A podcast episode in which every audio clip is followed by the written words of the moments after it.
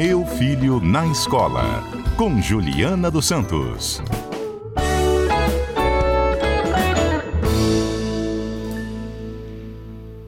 No karaokê primeiro, porque você participou e disse que canta evidência no karaokê. É a sua música preferida, vai. E nesta loucura de dizer que não te quero, vou negando as aparências, disfarçando as evidências. Boa tarde, Mário, equipe ouvintes. Ela canta bem, né? Juliana não apenas canta bem, mas ela gosta de cantar. Se você tiver uma festa, Juliana, ela no início ela fica assim Pega mais fechada, depois ela se solta, Mas é ela quem, vai. é quem mais canta. cantou aqui foi ela. Lembra que ela cantou com o Beto Cauê aqui? o Beto Cauê, dá um show de Deu axé um aqui. Show de axé. Tudo bem, professora Juliana?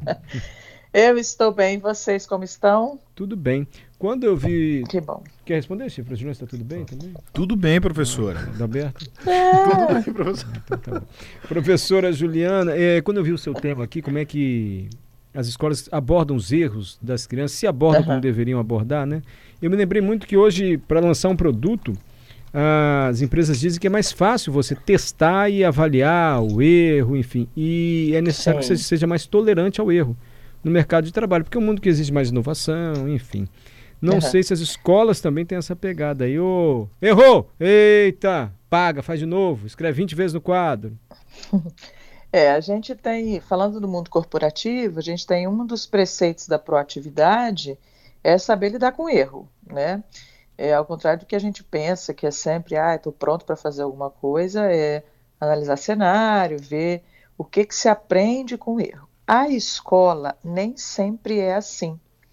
Ainda hoje, quando a gente, por exemplo, é, processos de avaliação, as provas tradicionais, professor ou a professora, quando vai devolver a prova, nem sempre faz a correção dos erros. Por exemplo, aplicamos uma questão e deu 50% de erro, porque alguma coisa aconteceu aqui. 60% de erro, tem coisa errada aqui. Então, retomar isso é, para que os alunos e as alunas entendam onde, que momento, o que, que ela fez ou ele fez que está errado. O, a correção de um erro, seja em prova ou seja no comportamento, porque a escola também trabalha é, as competências comportamentais das crianças, seja no que for, é preciso uma parada e entender onde eu estou para chegar ao acerto. O que, que isso quer dizer? Quais as habilidades que eu preciso desenvolver, que eu não desenvolvi ainda, para chegar a um determinado ponto na minha aprendizagem. É essa questão é, de lidar com o erro. É, é, um, é, um grande, é um grande problema na escola, porque todo mundo fala do tempo, do tempo, do tempo, e acaba não parando para lidar ou para trabalhar essas questões que são tão importantes. Quando você disse é, 60% de erro, é, não é numa prova individual. Pelo que eu entendi, 60% da turma foi mal, cometeu o mesmo erro, nesse sentido. É, né? 60%, 60% de uma turma.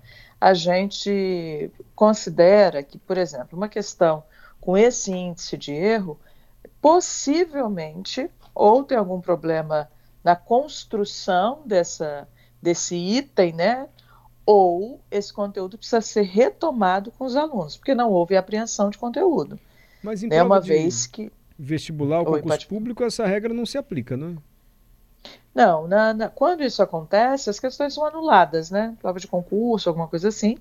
Eles Chega entram anular a questão, de mesmo se houver pegadinha, que às vezes a gente tem impressão, ah, botar uma pegadinha aqui na questão. Em prova também de, de não, escola. não, não é pegadinha. É, às vezes você tem no enunciado, a gente fala, ah, é da pegadinha, não sei o que lá. É uma leitura e interpretação do enunciado. Isso o candidato ele tem que saber esse, essa compreensão, porque é isso que elimina as pessoas né, de um processo seletivo é, dessa natureza. Agora, quando há erro de fato na questão, ela é anulada. Nas escolas também, tá? Algumas escolas, elas, é, é, as coordenações reconhecem isso, vão aos professores para que eles possam é, trabalhar essa questão de uma outra forma e anular mesmo, dar esse ponto aí para todo mundo. A correção individual da prova. Vamos dizer que eu estou em casa, minha filha chegou, tirou seis na Aham. prova. Errou três, quatro É. questões e eu me mostra, tirei seis. É, é obrigação do professor corrigir individualmente ali os problemas, ou para a turma toda, refazer um por um? Essa é uma boa estratégia pedagógica? Se eu sou pai e sei que isso não acontece na minha escola, eu devo ir lá reclamar? É, o que a gente orienta aos professores é quanto mais observações eles colocarem nas questões individuais daqueles alunos, melhor. Por exemplo, essa, essa aluna hipotética aí errou quatro questões. É, que tipo de consideração o professor pode fazer em cada uma dessas questões, ou, ou ter já uma, uma legenda com os alunos. Olha, gente, quando tem esse tipo de erro, eu já estou marcando quadradinho, ou triângulo, ou isso, ou aquilo. Enfim, é, a gente vai desenvolvendo técnicas com os alunos para eles entenderem exatamente onde ele errou. Ó, é erro de enunciado, compreensão de enunciado, ou o erro de fato está na apreensão do conteúdo.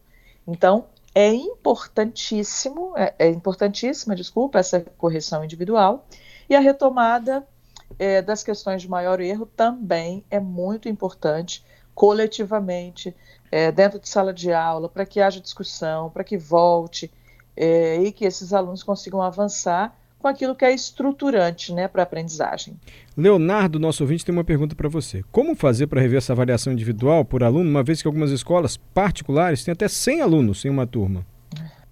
É, é, a gente tem uma questão séria hoje. Acho que esse número de alunos geralmente é no terceiro ano, tá? As 100 escolas... é muito aluno mesmo, hein? É, no terceiro ano geralmente é isso mesmo. E aí esses alunos têm uma correção individualizada de redação até.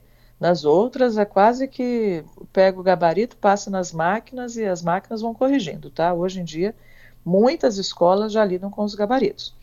Então, nesse número de alunos, é muito difícil esse processo da individualização, da personalização mesmo.